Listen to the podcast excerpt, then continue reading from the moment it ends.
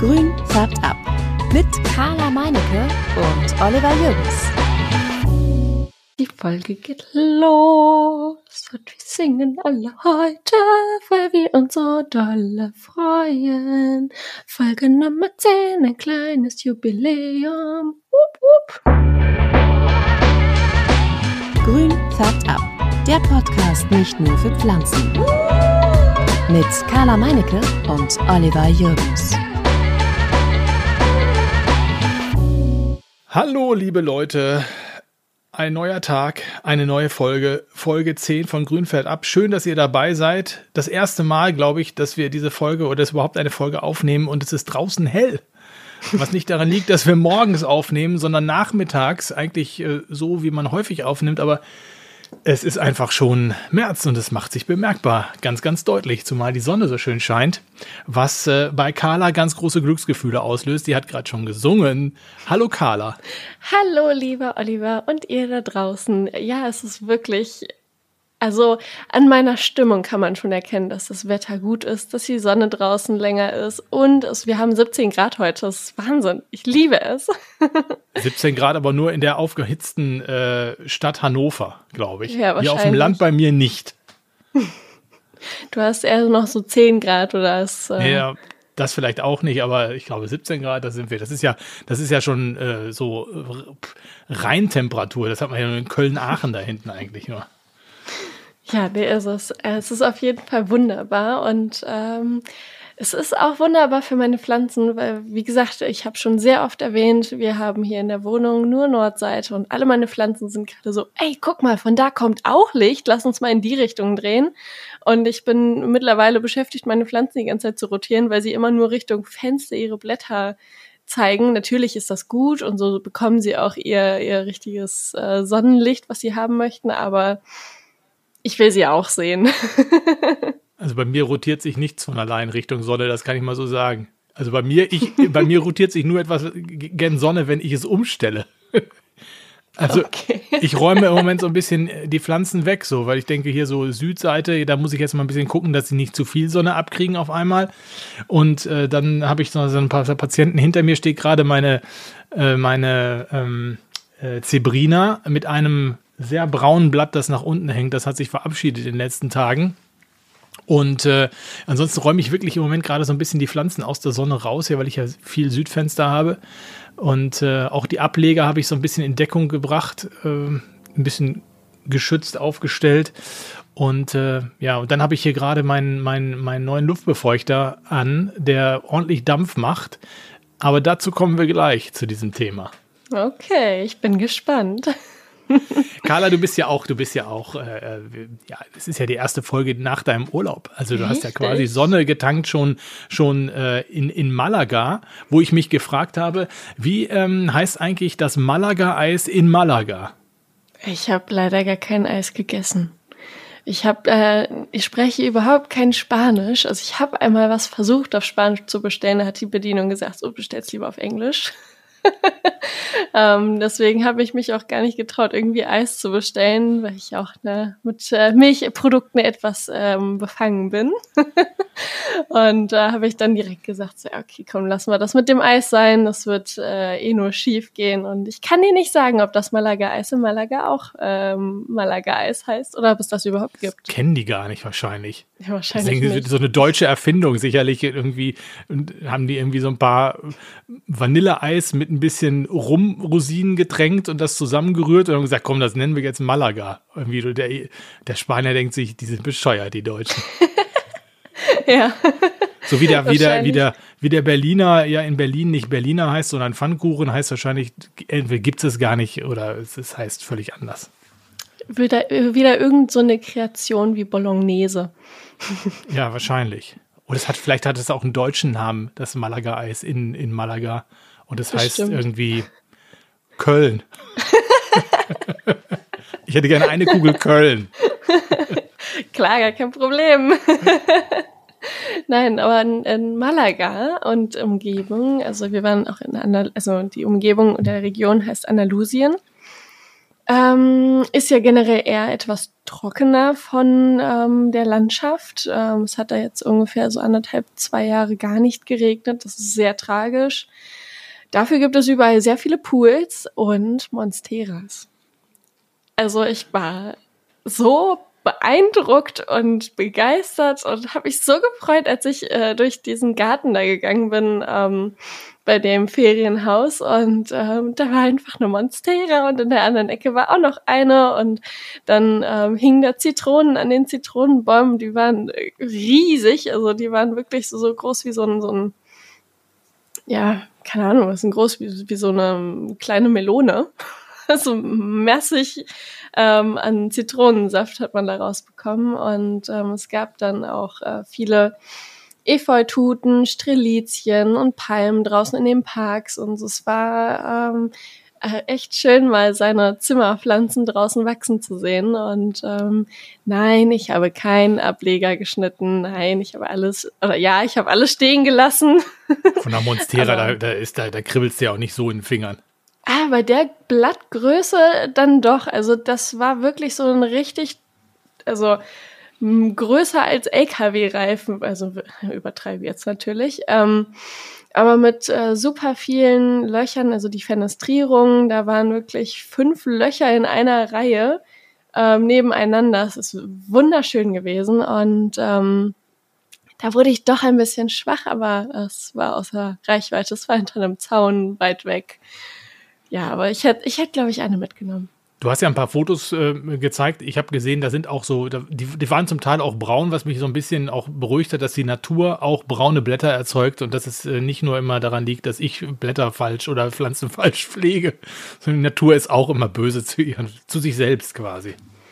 Ja, und vor allem ist es ja, wie gesagt, halt auch sehr trocken da und daher kommt das wahrscheinlich auch. Und ähm, da es war super windig, es war nicht warm. Also wir hatten nachts äh, unter 10 Grad die Temperatur und die, wie gesagt, standen draußen, es hat denen nichts gemacht. Und ich weiß nicht, was mit unseren Zimmerpflanzen Monstera los ist, dass sie nicht mal einen Umzug bei den meisten abkönnen. Ähm, also, aber zu viel Wasser wahrscheinlich ähm, und äh, vielleicht zu warm. Also was bei mir jetzt vielleicht, na, zu warm bei mir nicht, aber vielleicht durch die Fußbodenheizung oder so. Aber die kann wahrscheinlich eher, die Monstera wahrscheinlich eher äh, trockeneres Klima ab als äh, zu feucht. Weil zu feucht, da kann ich ja nun sagen, gibt es Wurzelfäule. Ich bin der Experte. ja, das stimmt. Hast du Erfahrungen mitgemacht, ja.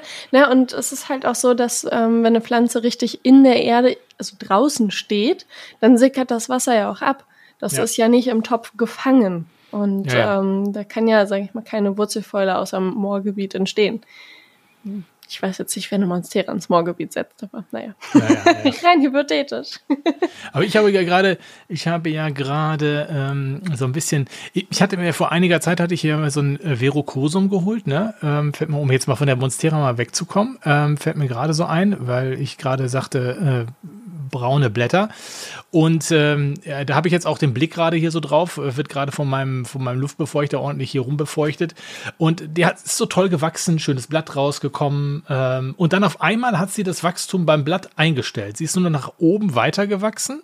Das Blatt ist braun geworden. Und es ist jetzt nach oben gewachsen und dann war so eine Stelle, wo ich dachte, ah, da kommt jetzt auch ein Blatt an der Stelle. Kam gar kein Blatt. Ähm, da war irgendwie so eine, ist einfach noch mal weiter gewachsen, wächst jetzt weiter, weiter, weiter nach oben. Aber ich habe so das Gefühl, sie möchte kein Blatt mehr bilden. Sie ist, ähm, äh, die, die hat irgendwie jetzt beschlossen, nur noch nach oben einfach zu wachsen. Was kann ich tun, Carla? Du hast mir zwei Wochen, hast du mich ja jetzt quasi im äh, Stich gelassen. Im Stich gelassen. und das Chaos ist zur halb ausgebrochen nur. Wir kommen gleich zu dem nächsten Chaos. Aber oh äh, was muss ich da jetzt machen? Ist das, liegt das an der Luftfeuchtigkeit? Wahrscheinlich, oder? Ähm, nö, würde ich jetzt gar nicht mal so direkt ähm, mich darauf stürzen auf die Luftfeuchtigkeit. Ähm, ich hätte jetzt eher gesagt, wenn die Virokosum nur ähm, gerade nach oben ohne Blatt wächst, ähm, dass sie etwas zum Klettern sucht, dass sie eine Rankhilfe haben ah. möchte. Ähm, ah. Dass das Blatt gestorben ist, kann natürlich an ähm, fehlender Luftfeuchtigkeit liegen. Das ist halt einfach zu trocken. Diese Blattschutzhülle nenne ich sie immer gerne. Ähm, sie irgendwie, ähm, dass sie fest geworden ist, eingetrocknet ist und dann das Blatt dann nicht mehr raus konnte, dann kann es sein, dass dein Virokosum Schädlinge hat. nein, nein, hat er nicht. Würde ich sagen, okay, hat er nicht. Gut, nee, nee. Die anderen gut. Blätter sehen auch alle toll aus. Okay, okay. Dann, die schon dann dran waren. direkt, okay, dann reden wir auch gar nicht mehr drüber. Genau. nicht den Teufel holen, ne? Genau. Ähm, ja, und da, ja, genau. Und äh, es kann zu viel oder zu wenig Licht auch, da, da kann ähm, es eine Rolle spielen. Ähm, wenn zum Beispiel zu viel Licht ähm, oder zu wenig Licht, das stresst beides die Pflanze. Und dann kommt auch da beim Wachstum, ähm, kommt es da auch zu Problemen. Ich könnte mir echt vorstellen, dass die sowas zum dran klettern braucht. So, ich hatte, hab die unten, und der untere Teil hat so einen Moosstab, in Anführungsstrichen. Das ist ja mehr so ein Kokosgedöns. Wo ich auch mal denke, hm, findet der da wirklich was? Haben wir, glaube ich, schon mal drüber gesprochen, dass ich da denke, dass die, die äh, Luftwurzeln da irgendwie dran verkümmern, weil der nicht feucht ist. Also ähm, ja, ich habe äh, ein Philodendron fibrosum an so einem Kokosstab und der hat seine Wurzeln so richtig, also das ist auch nicht feucht oder so bei mir. Ich mache den nicht extra nass. Das ist natürlich ideal, wenn der immer feucht und nass ist, aber das kann ich ihm nicht bieten und ähm, ich habe dann ganz einfach äh, die Pflanze an dem Moosstab vorsichtig fixiert, jetzt auch nicht festgeschnürt, dass ich da irgendwas äh, ja, ab, abbreche. Und ähm, dann fingen die Wurzeln schon nach einer Woche an, sich drum herumzulegen, weil die diesen Kontakt da gespürt mhm. haben mhm. und sind an diesem Moosstab Stab ran und reingewachsen. Ähm, das hätte ich auch mit meinem Philodendron melanocrysum machen sollen. Der steht im Badezimmer, hat eins, zwei, drei schöne Blätter. Und dann ist genau dasselbe wie bei deinem Verocosum passiert. Die Blätter sind abgestorben und es ist nur noch so ein, so ein ja, Stammstämpchen hochgewachsen und mehr passiert da auch nicht. Deswegen würde ich jetzt echt einfach sagen, der braucht was zum Festhalten. Ja. Ich habe da auch noch so Elemente, die kann ich, da kann ich jetzt aufstocken quasi nach oben. Perfekt. Sehr gut. Genau. Ja, sehr gut. Ähm, ja, dann sind wir auch gleich bei dem Thema, was mich ja in den letzten Wochen, in den letzten zwei Wochen sehr bewegt hat, das Thema äh, Luftbefeuchter. Ähm, Schon wieder. ja, das ist halt der rote Faden, der sich hier quasi durch die, durch die Folgen irgendwie äh, dreht, weil, zieht, weil äh, ist es so, ich habe ja den Luftbefeuchter in der Vitrine. Mhm. Und der Luftbefeuchter hat irgendwann hat er sich, der ist also so WLAN verbunden und so, den kann ich halt toll einstellen und so. Und äh, erkennt er die, Tempera die, die Temperatur und auch die, die Luftfeuchtigkeit. Dann kann ich einstellen, wie viel Luftfeuchtigkeit da drin sein soll und so. Aber auf jeden Fall, irgendwann machte er das nicht mehr und ich hatte wirklich schon Probleme, das alles zu verbinden.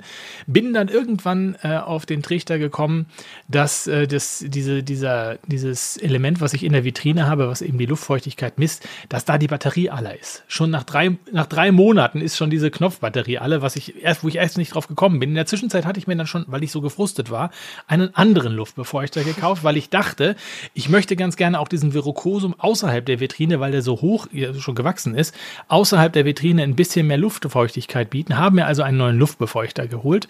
Den habe ich dann, dann erst an diesen Virokosum gestellt. Dann habe ich aber gemerkt, dass der überhaupt nicht die, die Luftfeuchtigkeit, der Raum ist einfach zu groß für den Luftbefeuchter. Dann habe ich den in die Vitrine reingestellt. Da war aber die, der Luftbefeuchter war einfach viel zu groß für die Vitrine. Äh, dann habe ich ihn jetzt kurz vor kurzem wieder rausgeholt. Also es geht immer rein, raus, rein, raus. Und äh, habe auch festgestellt, dass ich den nicht so einstellen kann, dass ich sagen kann, ich möchte jetzt gerne 60% Luftfeuchtigkeit haben. Da müsste ich den immer durchlaufen lassen.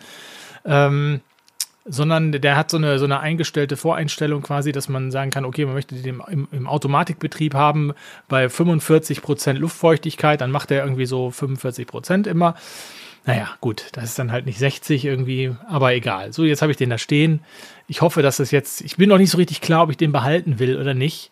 Ähm, weil das Thema Luftfeuchtigkeit ist bei mir echt ein Raum, weil wir äh, ein Problem, weil wir in der Diele bei uns eine Fußbodenheizung haben und da habe ich echt nur 25% Luftfeuchtigkeit. Ja, das okay. ist, ne, hm. das ist echt äh, diese hier Monstera adansonii, die kommt da super klar. Auch meine Forellenbegonie kommt da gut klar. Gut, die eine ist gerade im Moment so ein bisschen, da weiß ich nicht genau, was die hat, da kommen wir gleich nochmal zu. Ähm, du siehst überall Baustellen im Moment. Ähm, aber Mir der, sprießt das alles und es wird alles gerade um ähm, zwei, drei Blätter vermehrt. Ich bin äh, echt zufrieden mit meinen Pflanzen gerade. Ja, gut, in meiner Vitrine sprießt es auch ganz gut. Äh, da habe ich jetzt gerade ein neues Blatt bekommen von äh, dieser ähm, Anthurium villanorum und äh, dieser Anthurium crystallinum habe ich ein neues Blatt bekommen. Das ist alles toll, wächst ja alles unglaublich langsam teilweise. Ja, Meine vor allem Güte. sind die Blätter auch erst so klein bei den ja. Anthurien werden die so riesig, das ist so toll. Man denkt erst mal so, ach scheiße, so ein kleines Krüppelblatt. Das, das habe ich auch gedacht. Das, genau. Die ja, das wächst so groß. Okay, dann bin ich ja beruhigt bei dem einen, ja. da der Kristallin und dachte ich auch so, was ist das denn für ein Blatt? Was ist denn das? Das will ich mich veräppeln oder was? Aber das, das äh, scheint ja dann gut. Okay, dann bin ich beruhigt. Ne? Ansonsten habe ich hier vorne auf der, auf der Fensterbank hier neben mir deine Kaladie stehen die du mir geschenkt hast. Ja. Ähm, die ähm, ist allerdings noch sehr, sehr still zu mir im Moment gerade. Da tut sich noch nichts, aber ich, das ist ja, die steht ja auch erst seit ja, vier, fünf Tagen oder so da, ne, glaube ich ungefähr. Hast da du denn die mal. Rhizome mal aus der Erde rausgenommen und ja. angesehen? Und? Ja, was soll ich dann sagen? Naja, waren die fest oder eher matschig? Also, nee, die waren trocken. So. Trocken. Also, okay, das, das ist okay. Ja, dann ja. kannst du auch mal anfangen zu gießen. Habe ich auch schon. Sehr schön. Drumherum. Perfekt. Ja, also ich möchte einmal kurz dazu sagen, die Kaladien habe ich das erste Mal jetzt überwintert und ähm, im Prinzip einmal so ein bisschen im Monat gegossen, aber auch eher trockener gehalten. Und ähm, ja, es ist so mein Experiment, um zu sehen, schaffe ich es, äh, die Kaladien über den Winter zu bringen, weil die in ihre Winterruhe gehen. Und ähm, ich bin sehr froh, dass sie nicht vergammelt sind, weil das war meine tiefe innere Panik. ähm, und äh, ja, genau, das ähm, beginnt man im Prinzip jetzt ähm, wieder mit dem mehr Gieß oder vermehrten Gießen und äh, holt sie dann aus ihrer Winterruhe ähm, wieder zurück. Und ähm, ja, ich bin gespannt, wie lange das jetzt dauert. Hast du denn deine auch schon so aufgebaut irgendwie? Nö, die stehen noch bei Mutti und Fadi ja, auf dem ja, Dachboden. Aber, aber, äh, wachsen die, ist es da dunkel? Wachsen die nicht von alleine dann auch auf dem Dachboden irgendwann? Ähm, da ist es tatsächlich sehr dunkel, da kommt morgens ein bisschen Sonne rein, aber die stehen auch eher so, dass sie überhaupt keine bekommen. Und ähm, ich will die jetzt ähm, in den Wintergarten stellen. Und ähm, da bekommen sie nämlich, oh, keine Ahnung, ab 14, ja, 14 Uhr bekommen sie richtig Sonne, bis die Sonne untergeht. Und das mögen sie auch. Die kann man sogar im Sommer richtig äh, in die pralle Sonne stellen. Da muss man sie langsam dran gewöhnen. Und ich erhoffe mir durch dieses vermehrte Gießen, die Wärme und die Sonne, dass sie dann auch anfangen zu schießen. Okay. Genau. Also im Moment jetzt richtig so, so ein bisschen ist ja so Action-Time, ne? So jetzt, ja, jetzt geht's so los, ne? Also ja. ist ja jetzt für mich auch das erste Mal. Also ich bin ja irgendwie, also eigentlich, eigentlich total also eigentlich dumm, ne? So im Winter oder im, im, im, Herbst anzufangen mit diesem Pflanzenzeugs und dann diese harte Winterzeit äh, zu durchleben, wo bei vielen irgendwie auch, die schon geübter sind, ganz viele Pflanzen irgendwie eingehen. Und ja, ich hatte ich gestern einen Workshop für richtiges Umtopfen, weil jetzt, es fängt ja auch die Zeit an, dass man äh, die Pflanzen umtopft. Und da sagte der eine auch, ähm, also meine Pflanzen, das, das war richtig traurig wie, wie meinst du das? Ja, sind so viele eingegangen und so viele Blätter haben ganz viele Pflanzen eingeboost und er war nicht zufrieden. hofft jetzt auf den Frühling, dass das wieder alles ähm, zum Guten wird. Und ähm, ja, also ich ähm, kann jedem nur einen Luftbefeuchter und eine Pflanzenlampe im Winter empfehlen. Das ist wirklich ein Game Changer, wie man das so nennt. Aber es ist wirklich so, Carla, wenn man, wenn man sich jetzt nicht intensiv damit beschäftigt, mit dem Thema ja. Pflanzen, sondern ja. wenn man einfach sagt, ich hole mir mal eine Pflanze im, im, im Gartencenter oder irgendwie so und äh, stelle mir die da hin und alles ist schön. Und und dann, und dann merkt man auf einmal, jetzt, jetzt kacken sie ab quasi so langsam, ne? Und mhm. dann kaufen wir halt eben irgendwann mal wieder eine neue Pflanze. Aber das, dieser, dieser, dieser Weg dahin zu sagen, jetzt kaufe ich mir eine, eine Pflanzenlampe oder ich kaufe mir einen Luftbefeuchter, da muss er erstmal hinkommen. Also, mhm. ne, wenn du dich, wenn du nicht in diesem, in dieser Instagram-Bubble mit diesem Pflanzengedöns bist, dann, ja, dann, ich ganz ehrlich, dann, dann, nee, be dann behandelst ja. du ja Pflanzen nee. so wie jeder andere, der das eben so da nicht drin steckt, so, so wie alle das immer schon gemacht haben mit Pflanzen. Ja? Richtig, so, hinstellen, so, also kaufen, hinstellen, merken, oh, irgendwie geht So wie Mutti und Oma, gut. genau. So, ja, wie die das alle immer so gemacht haben. Ja, ja. Ne? ja. Und dann, ja, dann, wenn die Pflanze kaputt ist, ist halt kaputt. Dann schmeißt du halt weg und kaufst dir was Neues. Nur jetzt ist es natürlich so, wenn du dir eine Anturie oder irgendwie sowas gekauft hast, die dann irgendwie 45 oder noch viel mehr kostet. Gut, das macht man natürlich eigentlich auch nur, wenn man sich in diesem Instagram-Gedöns da bewegt. Ich glaube, dass. Ja, oder es ist halt eine Pflanze, die einem wirklich besonders gut gefällt. Man Geburtstag hat irgendwie so in die Richtung. Robert, du weißt, was ich meine. Mein Spaß. Ja, aber, wenn, aber ich sag mal, die gibt es ja in der Regel, diese Pflanzen gibt es ja häufig nicht ja. im normalen Gartencenter. Da gibt es ja.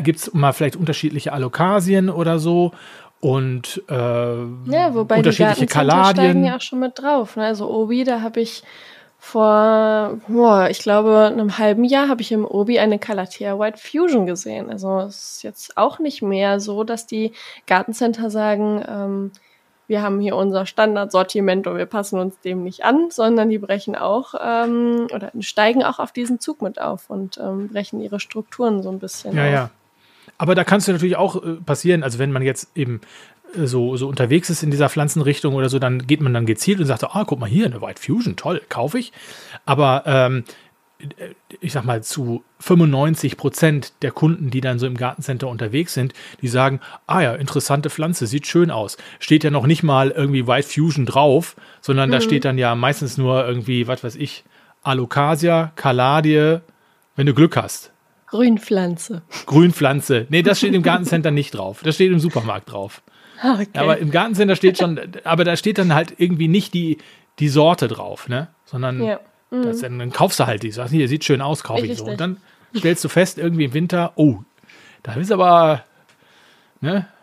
So, ja, dann kommt der, ja. und dann kommst, dann kommst du, dann ist der Weg hin zu sagen, jetzt kaufen wir extra dafür einen Luftbefeuchter, den ich dann irgendwie an- und ausmachen muss oder den ganzen Tag geht oder so. Oder ich kaufe mir da noch eine Pflanzenlampe, wo ich dann die, die, die, die, die Erfahrung machen muss, dass die irgendwie meine, meine, meine Bude anstrahlt wie so ein, wie so ein Fernsehstudio. Dann, ja, das, das, das ist, der Weg ist weit. Mhm. Ja, ich, komisch, bei, bei, bei mir war das gar nicht so. Bei mir war das dann eher so, Mist, es ist viel zu dunkel in meiner Wohnung und ähm, ich musste irgendwas verändern und dann fiel halt direkt ja natürlich Lampe, weil ähm, ich auch von meinen Eltern das schon mit ihren Orangen und so mitbekommen habe und dann habe ich auch direkt danach geschaut und eine Trilliarde YouTube-Videos zu Wachstumslampen gewisser Pflanzenarten angesehen. und ähm, ja, ich weiß nicht, das ging bei mir tatsächlich sehr schnell, aber du hast total recht. Viele sind einfach ähm, wie ich früher auch. Die ist schön, die stelle ich mir hin und dann geht's nicht so gut, weil es eine fleischfressende Pflanze war und ich Leitungswasser benutzt habe zum Gießen anstatt destillierten Wasser und zack, kommt sie weg und was Neues ja. hin. Ja, ist viel absolut. einfacher. Du hast wahrscheinlich einfach intuitives Gärtnern im Blut gehabt. Absolut. Ja. Das muss es gewesen sein. Und dann haben wir ja noch, dann gibt es ja noch ein Thema, was, was, was viele ja häufig nur von, von draußen kennen. Das sind diese Schädlinge. Oliver, also, da möchte ich einmal bitte kurz eine Schweigeminute für meine, beziehungsweise ein Gebet für meine Monstera.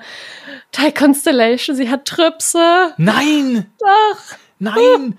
Als ich das letzte Mal bei dir war, da hast du noch gesagt, guck, da haben wir noch beide drauf geguckt und haben gesagt, ja. die sieht aber irgendwie komisch aus. Aber mhm. da hast du mhm. nicht gesagt, oh, die hat aber, die ist der, ne? Da, jetzt, jetzt ist es soweit. Jetzt ist es soweit. Oh, das tut sehr weh.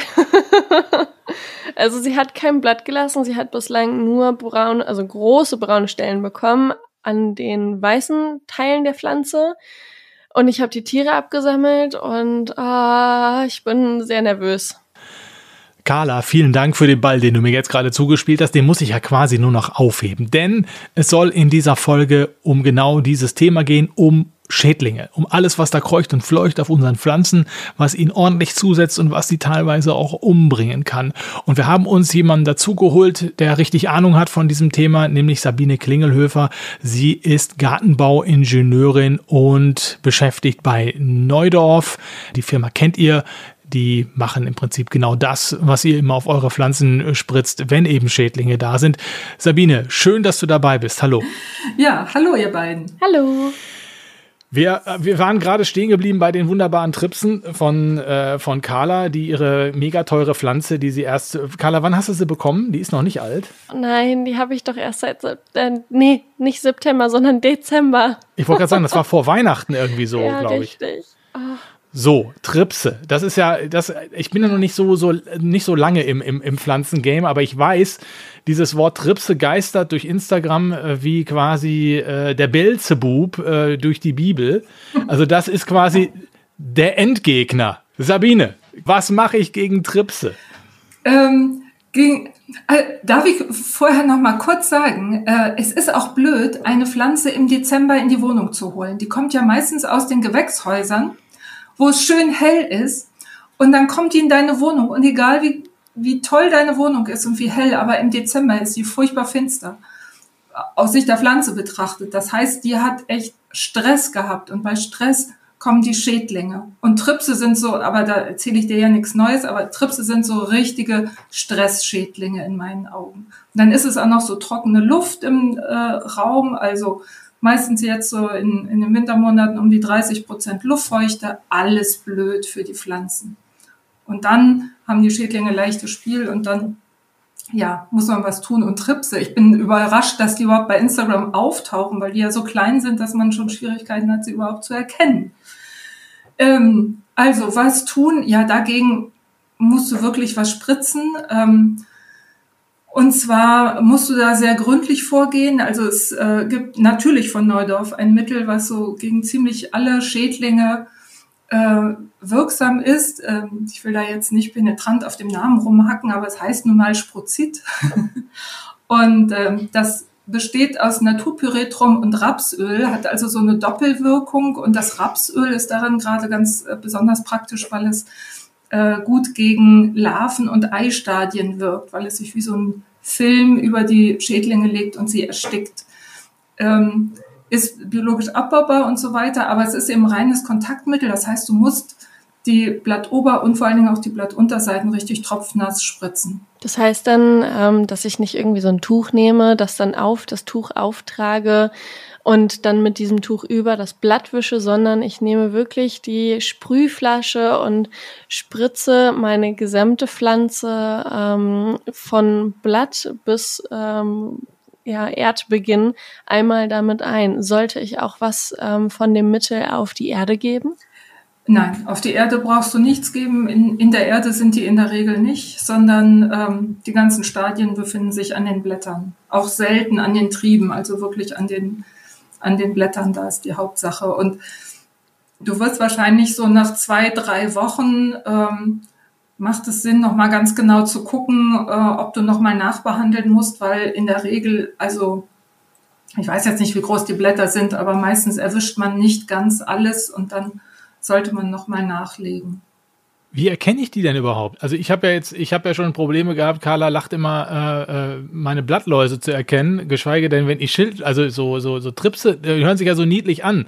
Was, äh, die haben so was Sprunghaftes. Sind das irgendwie, wie, wie, wie, erkennen, wie erkenne ich die? Ja, deswegen war ich ja so überrascht, dass das so durchs Internet äh, äh, geistert, weil die sind super klein. Ähm, die sind, mein Gott, wie groß ist denn das? Äh, zwei, drei Millimeter vielleicht äh, lang, mehr so stäbchenförmig äh, grau und äh, von daher sehr, sehr schlecht zu erkennen.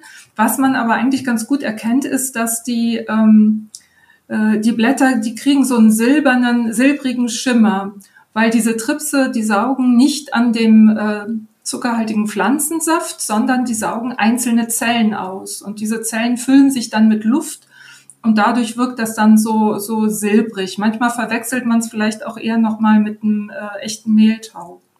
Ah, okay. Und grundsätzlich, ich sag mal, wo kommen die Viecher her? Also, wir haben die alle in geschlossenen Räumen. Ähm, draußen gehe ich jetzt mal nicht davon aus, dass die irgendwie von draußen kommen. Bilden die sich von alleine?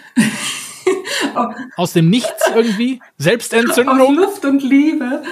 Ähm, ja, aus Liebe offensichtlich nicht. Gehört vielleicht auch bei Tripsen dazu. also ganz ehrlich, das ist ein wirklich gut äh, gehütetes Geheimnis der Pflanzenwelt. Ich habe mich mal mit ähm, jemandem von der Versuchsanstalt in, ähm, in Nordrhein-Westfalen war da, glaube ich, unterhalten, also ein Wissenschaftler. Wie kommt es, dass im Winter auf einmal bisher gesunde Pflanzen Schädlinge bekommen? Und er sagt, Sabine, hm, ich weiß es auch nicht, wo die dann so herkommen. Also klar ist natürlich, wenn ich vorher, vielleicht habe ich mir im Blumengeschäft einen Strauß Blumen gekauft, wo auch Tripse dran sein können. Oder ich war bei Freunden und bin da durch den Pflanzendschungel gehuschelt und habe an meiner Kleidung den ein oder anderen Trips mitgeschleppt. Das kann alles sein, das kann man so wahnsinnig schlecht nachkontrollieren. Also von draußen kommen sie im Winter natürlich nicht rein, im Sommer kann das schon mal passieren, aber ich tippe eigentlich eher drauf, dass man sie sich von irgendwo anders selber an der Kleidung oder mit anderen Pflanzen reinholt. Okay, weil du sagst ja, also wenn jetzt die, die, die, die Pflanze, die sich Carla gekauft hat, also dem, dem eigenen Stress sozusagen äh, unterlegen ist, dann ist es so quasi wie so ein, ich sag mal, ähm, angeknackstes Immunsystem. Äh, da ist sie dann quasi anfällig. Aber die bildet die nicht selbst und die kommen nicht aus der Erde raus, sondern die kommen mhm. von woanders auf die Pflanze drauf äh, und wo auch immer her. Genau. Ich meine, wir, wir müssen uns, ähm, oder ich versuche immer wieder, das den Leuten so ein bisschen äh, nahe zu bringen. Also es gibt, man sagt ja immer, das sind Zimmerpflanzen, aber es gibt natürlich in Wahrheit keine Zimmerpflanzen, weil jede Pflanze, die wir im Zimmer haben, will eigentlich lieber draußen sein. Die ist für draußen gemacht. Die kommt von draußen. Und das ist ihr natürlicher Lebensraum. Die allermeisten Pflanzen kommen so aus dem Regenwald. Richtig. Ähm, ja. Und zwar nicht aus äh, der obersten Schicht, wo sie viel Licht kriegen, sondern so aus der unteren Etage, wo, wo nicht so viel Licht hinkommt. Äh, und deswegen sind die ganz passend für unser, unsere Zimmer, weil da ist ja auch nicht so viel Licht. Aber natürlich ist im Regenwald viel mehr Luftfeuchtigkeit und es ist überhaupt ein ganz anderes Klima da. Äh, mal ganz abgesehen davon, dass das Leben in so einem begrenzten Raum wie dem Topf nicht so schön ist. Da fehlen die Mikroorganismen im Boden, die in Symbiose mit den Wurzeln leben und so. Da fehlt das ganze Biotop. Also eine Zimmerpflanze lebt in einem dauerhaften Stresszustand, muss man eigentlich sagen. Und es ist eigentlich eher ein Wunder, dass die so lange dann durchhalten. Deswegen müssen wir sie einfach auch pflegen und pflegen und pflegen, so gut es geht. Auch im Winter gerade mal mit kalkarmem Wasser besprühen und solche Sachen machen. Einen guten Dünger nehmen, eine gute Erde, immer mal umtopfen und all die Sachen, damit der Stressfaktor so klein wie nur möglich ist. Gibt es denn, gibt es denn Schädlinge, die von draußen kommen? Also die, ich, wann hatte ich, Carla, wann hatte ich die Blattläuse auf dem Farn? Äh, im Oktober oder sowas, würde ich sagen. War das so? Richtig, genau. Das müsste im Oktober gewesen sein. Aber ich gehe davon aus, dass sie schon viel früher auf deinem Fahren waren, weil das war ja wirklich äh, von äh, Nymphe zu Larve, also Juvenil und Adult. Es gab alles. Ja, gut, okay. Wollen wir das jetzt nicht, wollen wir mich jetzt hier nicht wieder so bloßstellen? Ja? Erzähl das immer so Aber gerne. Ist, ja, ich weiß. Aber ist das, ist das, äh, ist das, ähm, kommen die Blattläuse vom Fenster auf, von draußen rein? Oder kann man das gar nicht sagen? Grundsätzlich bei, bei, bei Schädlingen kann man nicht sagen, die kommen von draußen irgendwann. Äh, das kann schon passieren. Das kann schon passieren, aber es ist so, manche Schädlinge wie so Schildläuse oder Wollläuse, die habe ich nicht so in meinem Garten. Weder im Gemüsegarten noch im, im Zierpflanzenbereich in meinem Garten. Da, da treten manche Schädlinge gar nicht auf, wie eben die eben beiden genannten. Blattläuse natürlich schon, die können auch reinkommen, aber auch diese Wollläuse oder auch Spinnmilben, das sind alles Schädlinge, die nicht im Garten vorkommen. Und äh, deswegen kommen die eben auf irgendwelchen anderen Wegen zu uns. Wie kann es denn dann sein, dass wir, wenn wir, in, ich sag mal so in Deutschland jetzt oder in, Europa, ähm, keine Wollläuse so im Garten haben, wie kommen die denn dann ähm, hierher? Ist das dann eingeschleppt in die Gewächshäuser und dann zu uns nach Hause oder wie ist da der Weg? Ja, ich meine, wir, wir leben ja in Zeiten, die, die Rosen kommen aus Kenia oder aus Südamerika. Ähm, und ähm, allein da kann ja schon so allerlei mitkommen. Es kommen auch viele unserer Pflanzen, gut, vieles äh, an Topfpflanzen, äh, was hier bei uns verkauft wird, kommt aus Dänemark, ist ein großer Topfpflanzenproduzent.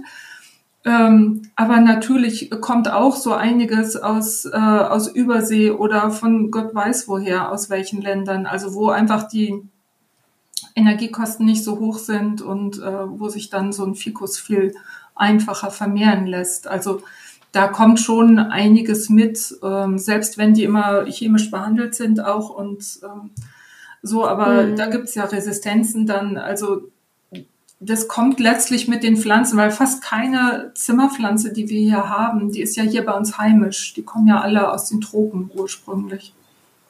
Richtig, ganz genau. Und ähm, das äh, ist ja im Prinzip so auch, was du sagst. Ähm, die Schädlinge werden ja teilweise dann auch evolutionär dann resistent gegen diese Spritzmittel. Ähm, ich habe das jetzt auch etwas verfolgt gehabt, ähm, dass da auch ein, ein, ein Hin und Her an ähm, Spritzmitteln ist, was erlaubt ist und was wieder aus dem Sortiment genommen wird, weil es einfach nicht mehr dem sag mal, Giftzertifikate äh, oder wie auch immer, dass, das, ähm, dass es giftig ist, ähm, dass es das nicht äh, ja, durchgekriegt hat. Und ähm, ja, dass dann tatsächlich also die Wollläuse zum Beispiel aus, ich weiß auch nicht woher kommen, weil sie es überlebt haben, weil sie sich ähm, angepasst haben. Das ist total interessant. Ähm, jetzt gehen wir mal kurz zu den Wollläusen. Ich habe auch an einer Pflanze ähm, bei meinen Eltern, das ist so ein Philodendron ähm, Silvery oder Silver Sword heißt er, das ist einer mit äh, silbrigen Blättern, der sieht ganz schön aus. Ähm, da habe ich regelmäßig Wollläuse und ich habe ähm, gesprüht, ich habe sie abgesammelt, ich habe sie abgeduscht. Ich weiß nicht, was ich tun soll. Das ist echt nervig. Ich habe mittlerweile gesagt, okay, wir lassen das jetzt einfach. Und dann wird es aber doch wieder zu viel, dass ich dann sage, okay, es geht jetzt nicht. Aber was, was soll ich tun? ja, also entweder dranbleiben oder sagen, hm. der Kompost ist auch ein guter Platz für dich. Olli hebt den Daumen. Mein, mein Credo. Ja, ich meine, das ist ja die Frage, wenn, also klar, manche ähm, haben Pflanzen, die sie schon seit 20 Jahren mit sich rumschleppen und so, da will man äh, immer was gegen tun, damit die oder dafür tun, dass sie einem erhalten bleiben, logisch. Aber ähm, ja, also in, in, an der Stelle würde ich dann vielleicht doch auf die nützlichen Insekten zurückkommen, die man ja auch einsetzen kann im Zimmer und dann vielleicht einfach ähm, pauschal, ich sag mal, alle drei, vier Monate, insbesondere vor dem Herbst oder ab dem Herbst, äh, Florfliegenlarven einsetzen. Die fressen alles Mögliche weg und äh, die kriechen auch so ein bisschen zwischen die Blattschuppen ähm, und finden dann auch die versteckt sitzenden Viecher. Also ich glaube, das würde ich dann eher machen, als immer diese Spritzerei zu machen, weil es, es tropft runter, muss man Folie auslegen und so, ist ja auch alles lästig. Also das würde ich eher machen, alle, alle drei Monate mal eine Rutsche Florfliegen dran setzen. Hm. Wie sehen denn die Wollläuse überhaupt aus? So wie ich sie mir vorstelle jetzt gerade? Also wenn die Schildlaus hat ein Schild und die Wollaus ist halt äh, bepelzt. Die werden ja auch irgendwie Milibugs genannt. Die sind so mehlig von außen, so bepudert, weißt du? Genau, wie, wie so kleine weiße Wattebäusche sehen die aus. Ganz, ja. ganz klein. Naja, können manchmal, die hocken auch gerne zusammen. Ich glaube, die sind irgendwie so ganz gesellige Tierchen. Jedenfalls. Richtig, genau hocken die oft zusammen und dann hast du richtig so einen Fingernageldicken, na vielleicht kleinen Fingernageldicken Pulk von ähm, weißen, weißen äh, Puscheltieren. Sieht ganz possierlich ja. aus, die bewegen sich auch nicht großartig, ähm, weil die immer die, die diese Pflanzenbahnen anstechen, ähm, in denen dieser zuckerhaltige Pflanzensaft transportiert wird. Und interessanterweise man stellt sich das immer so vor, die stechen da rein und zack, saugen sie und so. Aber so ist das gar nicht. Die brauchen, also so eine Blattlaus zum Beispiel, aber auch die Wollläuse, die brauchen bestimmt 10 bis 20 Minuten, bis sie erstmal Probestiche gemacht haben und dann diese Leitungsbahnen gefunden haben und durchstoßen haben mit ihren Borsten. Die sind ja nur so klein.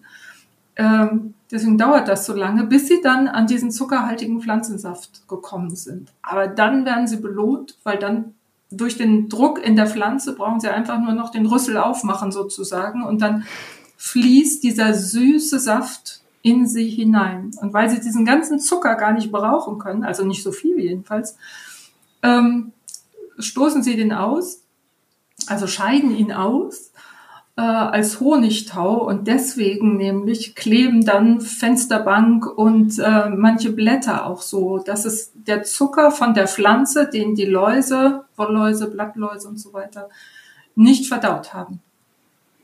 Das ist ja ah. im Prinzip das, was dann die Ameisen so gerne essen. Genau. Im Garten kommen dann die Ameisen und dann und die mit ihren Antennen äh, betrillern nennt man das. Da, da äh, tappeln die auf dem Hinterleib der Blattläuse rum.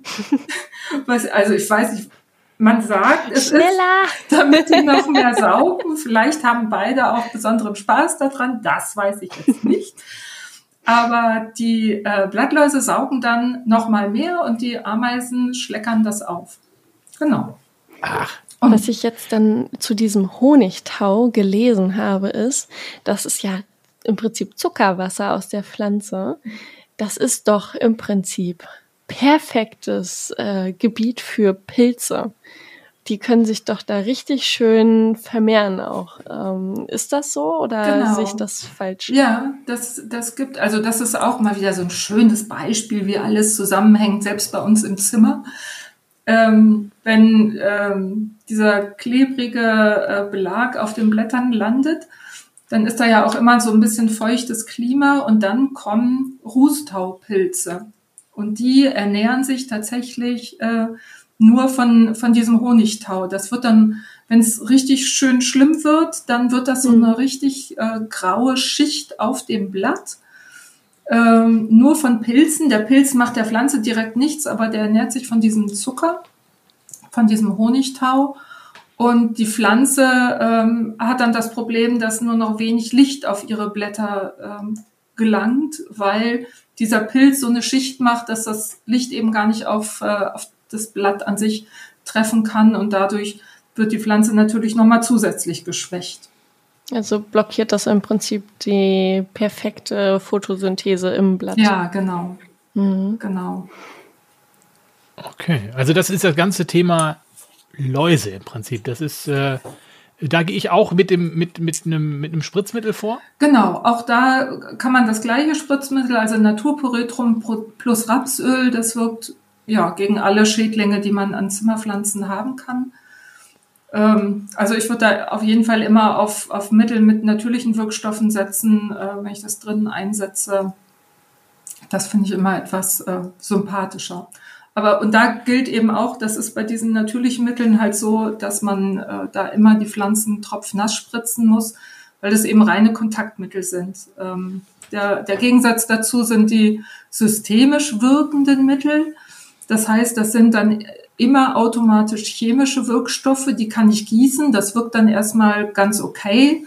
Habe ich nicht so viel Kontakt mit und nicht so viel Arbeit mit, aber letztlich vergifte ich die ganze Pflanze von innen her, weil das Mittel sich in der Pflanze dann verteilt mit diesem Saftstrom und äh, in alle Blätter gelangt. Das ist sehr praktisch. Aber wie gesagt, die ganze Pflanze ist auf die Weise dann eben vergiftet. Jetzt sehe ich im Internet aber auch immer, dass Leute irgendwie mit Nehmöl rumfummeln. Wo bietet sich das denn an? Ja, das kann man auch machen. Es gibt äh, verschiedene Nehmprodukte. Nehm wird ja aus dem Nehmbaum gewonnen oder vielmehr aus den Samen des Nehmbaums, ähm, der hauptsächlich in Indien wächst. Ähm, und das ist ein Mittel, das wirkt auch als Kontaktmittel aber es tötet ähm, die Insekten nicht direkt ab, sondern es verhindert nur, dass die sich häuten können. Insekten haben ja praktisch ein Außenskelett. Nicht, wir haben ein Innenskelett mit unseren Knochen, das haben Insekten nicht, sondern Insekten haben diesen Panzer außenrum, dieses harte, diese harten Panzer und um zu wachsen, wenn sie wachsen wollen, müssen sie den absprengen. Also der platzt dann auf und darunter ist dann die neue Haut. Deswegen häuten sich ja Insekten. Und diese, dieser Wirkstoff Neem, der greift an dieser Stelle an. Das heißt, die, ähm, die Insekten können sich eben nicht häuten. Also der Häutungsprozess wird gestoppt und dadurch sterben sie dann letztendlich. Hm. Also kann man auch gut einsetzen, ja.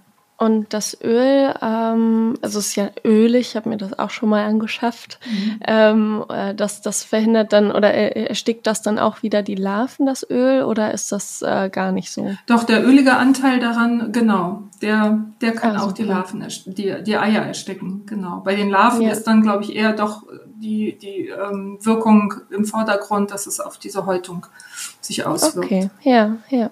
Aber es ist dann alternativ, also entweder Nebenöl oder Spritzen im genau. Prinzip. Aber das Nebenöl muss ich auch spritzen, ne? Ach so, okay, ja, okay, aber das. Ähm, hm. Ah, okay. Und, und wann, wann, aber Karl hat ja eben gesagt, bei, den, bei der einen Pflanze da äh, sammelt sie ab. Also wann sammelt man denn ab? Das ist was für Menschen, die, die äh, feinmotorisch sehr begabt sind die dann. Zeit und, haben. Die Zeit haben oder was ist die, das jetzt? Die nebenbei so? unseren Podcast hören, ganz klar und noch zwischendurch was Sinnvolles tun wollen. Äh, oder die. Also die haben niemanden zum Entlausen quasi wie die Affen, sondern die sagen, komm, heute sammle ich mal bei der Pflanze das Zeug ab. Da. ja, also ich habe das, ich habe sowas tatsächlich auch schon mal gemacht. Ähm, aber da wird man verrückt bei. Also das ist natürlich mühsam, je nachdem, was man für Pflanzen hatte. Also wenn ich so einen, so einen stinknormalen Fikus habe, so eine Birkenfeige, wie sie alle ähm, haben, den vielen, vielen kleinen Blättchen. Wenn ich da anfangen will, die Schildläuse abzukratzen, Hilfe. Also kann man machen, muss man aber nicht. Okay, es geht im Prinzip nur wenn, bei Pflanzen, wo nur so ein paar Blätter dran sind irgendwie. Ja, oder ganz große, ja, große Blätter. Genau. genau. Ja, und, und, man sich das Spritzen sparen möchte, dann kommt das, ich habe die Zeit jetzt gerade, dann ich sammle das mal ab und mache es auch nicht, wenn ich drei Tage später nochmal sammle. Ja. Ähm, was man auch gut machen kann, wenn man, äh, wenn man die Chance dazu hat. Ähm, das ist so kränkelnde Zimmerpflanzen ähm, im Sommer nach draußen zu stellen. Auf dem Balkon, auf die Terrasse, irgendwo hin. Bloß vorsichtig sein, äh, erstmal nur in den Schatten stellen und langsam an die Sonne gewöhnen, sonst gibt es Sonnenbrand. Wirklich Sonnenbrand. Die Blätter kriegen dann, äh, werden dann braun. Ähm, aber das kann so manches regulieren, weil dann so manche nützlichen Insekten, ähm, die einfach da so rumflattern im Garten, die setzen sich dann auch mal auf so einen Fikus und fressen dann auch so alles Mögliche weg, was, was da vielleicht kreucht und fleucht. Also das ist wie so ein Jungbrunnen für viele Zimmerpflanzen, wenn man die mal rausstellen kann und richtig dann auch draußen stehen lassen kann. Dann wird es halt in der Wohnung ein bisschen kahler, aber dafür draußen eben grüner. Ich möchte jetzt noch mal in eine andere Richtung gehen der Schädlinge. Und zwar möchte ich gerne über die Spinnmilben sprechen. Spinnmilben sind nämlich auch absolut furchtbare Schädlinge, die treten in riesigen Kolonien auf, die können sich super schnell vermehren. Und ähm, auch hier habe ich das Gefühl, ähm, bei der einen Alokasa, die ich habe, die hat das seitdem ich sie habe, ich kriege es nicht in den Griff, auch mit ähm, regelmäßigem Abduschen und Spritzen. Es funktioniert einfach nicht. Spritze ich zu wenig, sollte ich die Blätter regelmäßiger bespritzen und ähm, ja, vielleicht nochmal irgendwie so ein bisschen die Einordnung, wie man mit Spinnmilben zu tun hat. Sag mir erstmal, wie die aussehen. Ja, richtig. Olli-Frage. Wie sehen die aus? Wie erkennt man die? Also wenn es zu spät ist, dann erkennt man die Spinnenweben. Die machen wirklich so ganz, ganz feine Spinnenweben. Äh, nicht so wie äh, diese Radnetzspinnen, die wir kennen, die diese malerischen Spinnennetze machen, sondern so ein ganz feine, wie so eine ganz feine Gase oder eine ganz feine Seide oder so. Also es sieht eigentlich ganz hübsch aus. Ein ganz durchsichtiges Gespinst, was die machen. Vor allen Dingen an den Triebspitzen machen die das. Und äh, da drin bewegen die sich. Die Spinnmilben an sich, die sind ungefähr so Stecknadelkopf groß. Also da muss man schon gute Augen haben, wenn man die entdecken will. Man sieht eigentlich nur so kleine gelbliche Flecken hin und her flitzen. Und ähm, die treten auch gerne auf bei trockener Luftfeuchtigkeit. Ähm, die Erwachsenen sind da relativ resistent und die haben äh, die Eigenart, dass sie ihre Eier ins Blattgewebe hinein ablegen, wo es schön feucht ist und äh, so dass die Eier eben auch vor der Trockenheit gut geschützt sind. Und ja, und dann schlüpfen die und vermehren sich auch einfach wahnsinnig schnell. Das ist ja clever, dass sie die Eier ins Blatt setzen. Ist super, ne? Ähm, also. Ja. also nicht super für mich, weil jedes Mal, wenn ich denke, ich habe sie alle weggespült oder weggespritzt, wie auch immer, kommen sie wieder, weil sie ja im Blatt sind. Ah. Genau, also selbst wenn du jede Spinnmilbe erwischt, die außen rumläuft, aber die im Blatt erwischt du nicht. Deswegen musst hm. du dranbleiben. Also für mich wäre das so ein Fall, okay, Baby, wir beide passen nicht zusammen. Ich fordere die Trennung. ja. äh, oder ja, du probierst okay. es halt, ähm, rettest dich jetzt noch so bis Mai etwa und dann stellst du sie raus und wünschst dir alles mhm. Gute und guckst ab und zu nach ihr. Draußen wird es ihr bestimmt besser gehen. Man könnte ja, auch noch ja. mal gucken, ob du sie vielleicht umtopfen musst, aber ich glaube, du bist ja, ich meine, du kennst dich ja aus und äh, weißt, äh, wann man das machen sollte. Also wie am Anfang schon gesagt, so jeden Stressfaktor, den man beeinflussen kann, rausnehmen und ansonsten raus damit ins Freie, sobald ja, kein. Frost mehr ist. Ja, klar. Ja, sonst äh, bin ich äh, ja, pflanzenlos. ja. Aber wonach, wonach, jetzt haben wir ja fast alle durch, glaube ich, ne, so mehr oder weniger, aber wie, wonach kann man, man kann auch gar nicht sagen, ähm, ich sag mal, wonach sich äh, das richtet, dass sich ein bestimmter Schädling einnistet. Ne? Das ist einfach, das ist, ähm, für, ist es ein Mysterium, ein Zu, für uns noch Zufall sozusagen, oder? Also ist meinst du das so nach Pflanze her oder wie meinst du das, Ali? Ja, grundsätzlich, also das, es gibt so viele jetzt und wir wissen, okay, sie kommen nicht unbedingt von draußen, sie bilden sich, sie, man schleppt sie irgendwie ein oder sie bilden sich irgendwie im, im Haushalt, keine Ahnung, woher sie kommen. Und dann ist es, habe ich so das Gefühl, ist es jetzt auch Zufall, ob ich dann Spinnmilben habe oder ob ich äh, Tripse habe oder äh, also das, ich kann nicht mal sagen, äh, bei der Pflanze, die, hat jetzt Stress, deswegen kriegt die Tripse. Um die Pflanze steht zu feucht, deswegen kriegt sie Läuse oder irgendwie sowas. Ist alles, ich habe im Moment das Gefühl, das ist Zufall. Ja, nicht, nicht ganz. Also so, es, es gibt so manche Schädlinge wie, ähm, dazu zählen für mich Tripse, Woll, Wollläuse und die Spinnmilben, die kommen gerne im Winter bei trockener Luft. Also wenn die Luft sehr trocken ist, da, das mögen die und äh, da breiten die sich schnell aus. Aber ob die jetzt gerade bei dir dann sich ausbreiten und in der Nachbarwohnung vielleicht nicht, das glaube ich ist dann wirklich Zufall. Ähm, so ein bisschen okay. ähnlich wie äh, welcher Mensch kriegt welche Krankheit. Ja, manche sind halt empfindlicher gegenüber Erkältungen wie äh, als andere oder so. Ähm, also da kann ich jetzt einfach keine, da gibt es nicht wirklich eine Regelmäßigkeit oder, oder so. Wie gesagt, alles, was Stressfaktor ist, das führt dazu, dass, dass sich Schädlinge schneller ansiedeln können. Auch wenn man Pflanzen zum Beispiel niemals düngt.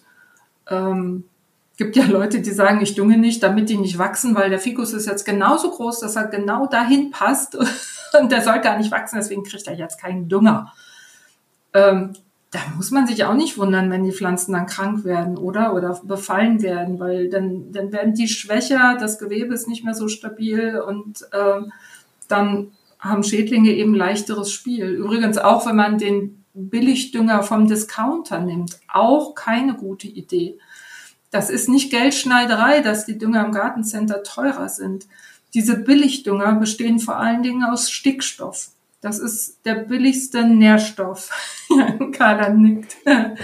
Ja, ähm, genau das ist ähm, das, was ich auch gelesen habe und ich so wichtig finde, auch zu erwähnen in diesem Podcast. Mhm. Weil dieser Stickstoff wirklich das Gewebe in den Pflanzen einfach ähm, ja, schwächer werden lässt. Und ähm, vielleicht kannst du uns ja sagen, was äh, genau das Gegenteil macht, sondern das Gewebe stärkt im Dünger, dass wir dann danach schauen können, okay, ähm, da ist jetzt irgendwie der Stoff drin, der drin sein muss und der stärkt meine Pflanze anstatt von Stickstoff, der ihn schwächt. Mhm.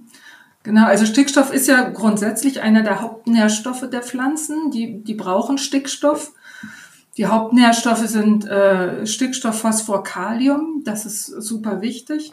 Aber eben zu viel Stickstoff heißt, die Pflanzen gehen ganz stark in so ein Längenwachstum und äh, vernachlässigen dabei die Qualität sozusagen. Also das Gewebe äh, wird nicht mehr hart, sondern es bleibt relativ weich und das finden alle saugenden Insekten äh, super gut, weil sie sich dann viel leichter durch das Gewebe hindurchstechen können. Ähm, also ich kann einfach nur empfehlen, grundsätzlich organische Dünger zu verwenden, weil da hat man das Problem nicht, dass da so ein Übermaß an Stickstoff drin ist. Ähm, weil da automatisch, weil das aus organischen Bestandteilen besteht, also ähm, Hornspänen, äh, Pflanzenschrote und so weiter, Knochenmehle auch, ähm, da ist niemals so ein hoher Stickstoffanteil drin. Und in organischen Düngern müssen die Nährstoffe erstmal äh, in mineralische Nährstoffe umgewandelt werden. Das heißt, die Mikroorganismen in, in, dem Dünger und in dem Boden müssen diese langen organischen Moleküle klein hacken sozusagen, so dass die Pflanzen das aufnehmen können. Und damit kann ich auch gar keine Überdüngung erreichen, weil das eben erst nach und nach freigesetzt wird und für die Pflanzen zur Verfügung gestellt wird. Also von daher entweder einen sehr guten mineralischen Dünger von einer Markenfirma oder in meinen Augen noch besser einen organischen Dünger verwenden, der die Pflanzen eben kräftigt und auch noch zusätzlich neben diesen Nährstoffen, die sowieso drin sind, auch noch alle möglichen Spurenelemente und so weiter mitbringt. Also ich vergleiche gerne so mineralischen Dünger mit organischen Dünger. Ähm, das ist so wie ein Weißbrot äh, verglichen mit einem Vollkornbrot. Also Weißbrot ist der organische Dünger natürlich. Ja. Ähm, ne? Kann ich mir denn eigentlich gegen, gegen, ähm, gegen Schädlinge auch irgendwie selber was anrühren? Ähm, also was jetzt nichts äh, Chemisches? Ja, da ist ja auch das Netz voll von solchen äh, Hausmitteln, die man nehmen kann, von, von Soda über Schmierseife und so weiter. Kann man machen. Ähm, dann braucht man sich aber auch nicht wundern, wenn die Pflanzen auf einmal doch Verbrennungen bekommen oder die Blätter fleckig werden, weil die Dosierung eben nicht so ganz äh, gelungen ist und äh, die Pflanzen dann Schaden nehmen, weil man das mit der Konzentration vielleicht nicht so ganz hingekriegt hat. Also insofern würde ich natürlich eher davor warnen, selber solche Sachen anzurühren, weil sie unter Umständen der Pflanze schaden können. Okay, ja gut, ich, äh, dann macht man sich quasi noch eine zusätzliche Baustelle auf. Noch mehr Stress. ja. Ihr Lieben, ja. also Olli hat ja eben gerade schon gesagt, wir sind bei den letzten Tieren gewesen, aber das stimmt nicht so ganz. Wir waren jetzt gerade schon bei der Erde und dann sind wir auch schon sehr nah an dem letzten Insekt, was unsere Pflanzen umbringen könnte. Und das sind die Trauermücken. Und Aha. da müssen wir jetzt noch mal reingehen in das Thema.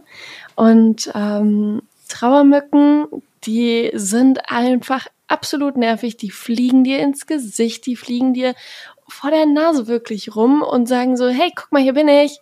Und dann sind sie schon wieder so schnell weg, du kriegst sie nicht mit der Hand gefangen. Also ich habe mittlerweile so eine komische Technik, dass ich zuschlage, beziehungsweise meine Hände zuklatsche, aber dann nicht wieder auseinander mache, sondern einmal reibe. dann habe ich sie wirklich erwischt. Das ist super eklig. Aber es gibt da auch noch andere Mittel, wie man diese Traumücken ähm, in den Griff bekommt. Da würde ich dich jetzt einmal bitten, ähm, erzähl uns doch noch mal kurz was dazu.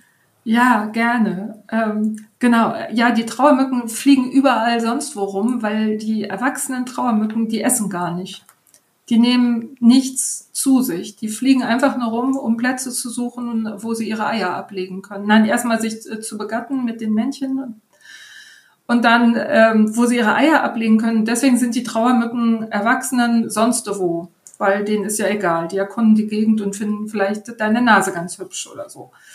Ähm, und die Eier legen sie gerne in sehr feuchte Erde ab. Und deswegen sind Trauermücken vor allen Dingen im Winter unterwegs, weil im Winter gießen wir meistens die Pflanzen so oft wie im Sommer äh, und schnallen erst viel zu spät, dass die Pflanzen im Winter ja gar nicht so viel Wasser brauchen, weil sie ja nicht so viel wachsen und äh, weil sie nicht so viel Licht haben. Also im Winter sollte man viel weniger gießen, tut man meistens nicht. Pflanzen werden feucht. Trauermücken finden das super, weil sie denken, ah, da ist der Boden immer so schön feucht, super, lege ich meine Eier hin. Aus den Eiern im Boden schlüpfen Larven und die fressen die Wurzeln an. Das ist bei großen Pflanzen jetzt gar nicht mal so ein Problem, muss man sagen. Also große Pflanzen gehen davon nicht ein. Blöd ist es aber, wenn ich ähm, zum Beispiel meinen Basilikumtopf in der Küche stehen habe, da gehen die ran und da fressen die dann schon noch eine Menge an den Wurzeln. Und noch viel blöder ist es, wenn ich selber Aussaaten mache. Da fressen die eben auch an den Wurzeln von den Keimlingen und dann liegen am nächsten Morgen unter Umständen die kleinen süßen Keimlinge platt auf dem Boden und sind tot, weil die Wurzeln abgefressen sind. So.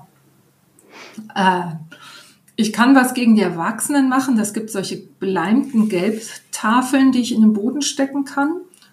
Und äh, dieser Leim trocknet nicht aus, das, der ist auf so einer Harzbasis. Und dieser Gelbton ist auch ein spezieller Gelbton, der ist nämlich nicht so orange-gelb, sondern der ist gelb-gelb. Und da fliegen die Trauermücken Erwachsenen drauf und bleiben dann drauf kleben. Dann hat man die Erwachsenen weg.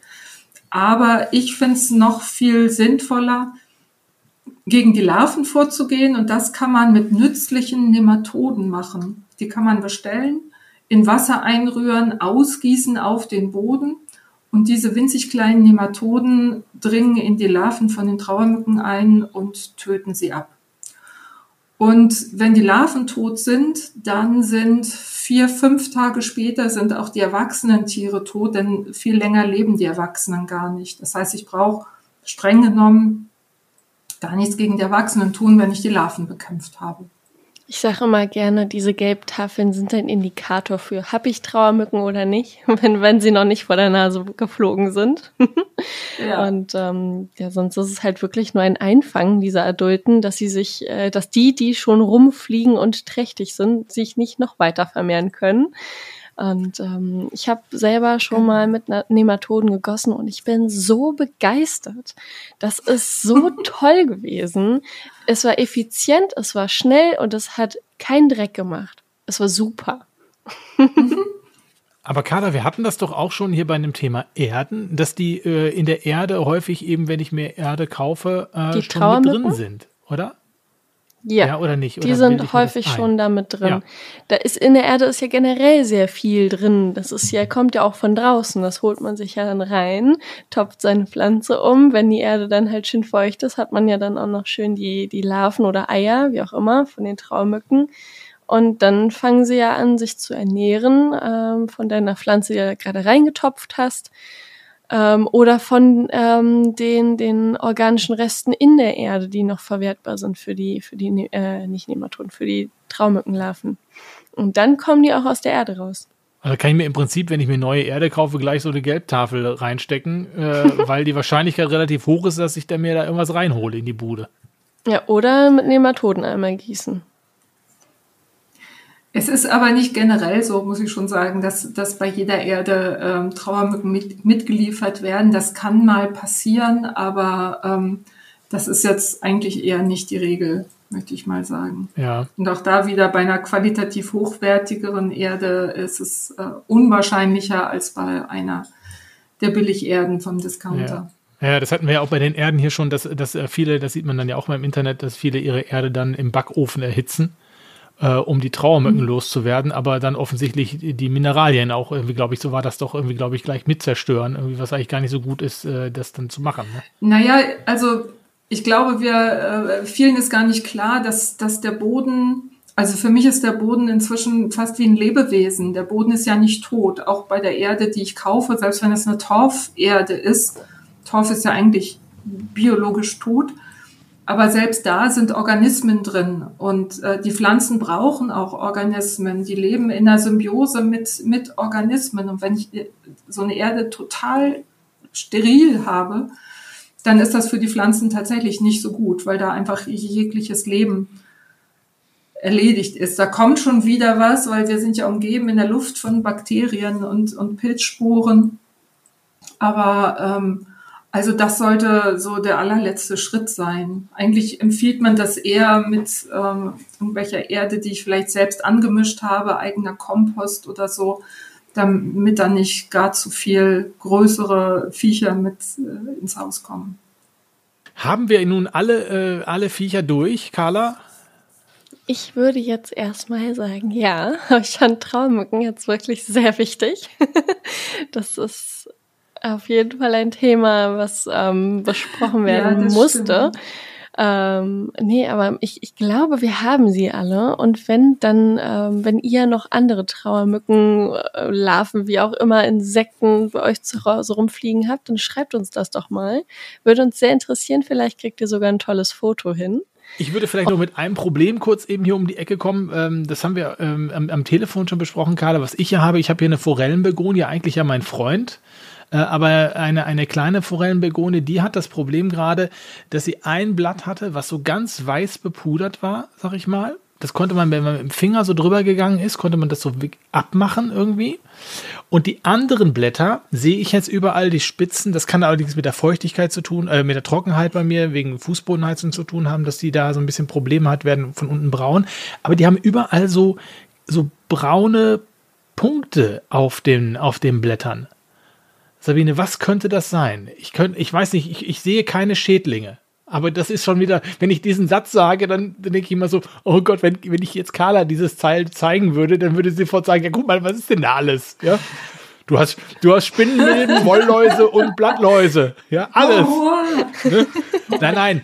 Aber ich, ich, ich weiß nicht, was es sein könnte. Was könnte, was könnte für kleine braune Punkte sprechen? Also es ist so, dass die Tripse, die wir ja eben schon hatten, die hinterlassen kleine, allerdings eher schwarze äh, Tröpfchen, also Kottröpfchen. Ähm, das könnte es sein. Wenn nee. du sagst. Nee, es ist mehr bräunlich, mehr bräunlich und nicht so, so ganz Punkt, ganz kleine Punkte, sondern es ist schon ein bisschen, ein bisschen größere braune Punkte so. Also da kann ich tatsächlich nochmal einhaken. Das habe ich auch bei den Trüpsen und ich glaube, das ist eher diese, diese Einstichstelle, sage ich mal, wo die an die Pflanze gesaugt haben. Das wird bei meinen Pflanzen irgendwie nicht so silbrig, wie das immer gesagt wird, dass dann äh, Luft in die Zellen eindringt und dann dieser Silberschimmer kommt, sondern mir wird das immer braun wenn ich Trüpsbefall mhm. auf, die, auf der Pflanze habe. Okay, dann werde ich die vielleicht einfach mal vorsichtshalber besprühen. Ähm, kann ja nichts schaden. Ich hatte sie schon einmal jetzt gegen Mehltau besprüht, weil ich dachte, es mhm. könnte Mehltau sein, echter Mehltau. Äh, aber äh, da weiß ich natürlich nicht. Äh, ich glaube, ich werde sie einfach zusätzlich jetzt nochmal mit, äh, mit, mit äh, Schädlingszeugs besprühen. Vielleicht hilft es auch, wenn du das, was so am stärksten befallen aussiehst, wenn du das einfach mal abschneidest und entsorgst. Also alles. Natürlich, wie immer. Ja, hm, also schön, schön von unten weg. Einmal auf den Stock setzen. genau, das habe ich ja, das habe ich mir schon überlegt. Also wenn alles nichts hilft, dann schneide ich die unten quasi ziemlich über dem Boden irgendwie so ab, gucke, ähm, vielleicht lasse ich noch so ein, ein Blattding da stehen oder so und gucke mal, ob die von unten einfach na schön nachwächst. Ja, mit, mit sowas Dramatischem würde ich warten, bis, bis sie so richtig wieder ins Wachstum gekommen ist. Also nicht vor April, sag ich mal, ähm, damit die dann noch durchtreibt, weil es könnte sonst vielleicht auch passieren, dass sie die Hoffnung selber aufgibt, deine Pflanze, okay. und sagt, oh nein, ich gehe jetzt einfach ein, mir ist das hier zu anstrengend. Ja, du, das will ich auch nicht, dass die Depressionen bekommt oder jetzt so, das, das, das will ich nicht. Nee, genau. Ja, okay. Ja. Gut. Okay, oder du schickst uns einfach äh, an Neudorf so ein Bild davon, dann können wir auch versuchen, das auszubaldowern, was deine Pflanze hat, ah. wenn Carla nicht weiterhilft, ja. helfen kann. Ja, das, das geht auch. Ich werde, ich werde mal gucken. Ich kann euch ja, ich kann euch ja beide äh, sozusagen damit belasten Boah. mit meinem Problem und dann mal äh, die unterschiedlichen äh, Reaktionen abwarten. Ah, okay. Ja, sehr ganz gerne. übler Test, ja. ganz übler Test von Challenge mir. accepted. Wenn es dir Spaß macht. Super. Ja, wunderbar. Sabine, ich danke dir, dass du die äh, Zeit hattest, uns ein bisschen was über die Schädlinge zu erzählen. Ähm, ja, wie sieht es denn eigentlich bei dir aus mit Schädlingen? Hast du Schädlinge? Also ich glaube, ich habe jetzt wirklich die Pflanzenzusammenstellung, äh, die die resistent ist. Also ich habe hier so diverse Monsteras, äh, ich habe die gute alte Efeutute. so, also ich bin da gar nicht so ähm, erpicht auf, äh, auf Zimmerpflanzen. Ja, natürlich überall welche stehen, aber ähm, ich konzentriere mich mehr auf den Garten. Zimmerpflanzen ist nicht ah, okay. so meins. Aber äh, also was bei mir permanent Schädlinge hat, das schmeiße ich gnadenlos auch weg. Das kommt auf den Kompost und bei mir haben nur die eine Chance, die gesund bleiben wollen. Okay, also ein besseres Schlusswort können wir einfach nicht mehr finden. Nur das Gute setzt sich durch und das, was zu uns passt. Ja, genau so. Sabine, ich danke dir, danke dir für die Zeit, für die Expertise äh, zum Thema Schädlinge und äh, ja, dann bleibt uns nur noch auf Wiedersehen zu sagen, auf Wiederhören, muss man ja in diesem Fall sagen beim Podcast. Danke, dass ihr dabei wart und macht es gut bis zum nächsten Mal. Tschüss. Tschüss. Tschüss, vielen Dank. Grün färbt ab. Der Podcast nicht nur für Pflanzen, auch auf Instagram und unter grünfärbtab.de. Deine rein pflanzliche E-Mail geht an grünfärbtab.gmx.de. Grün färbt ab.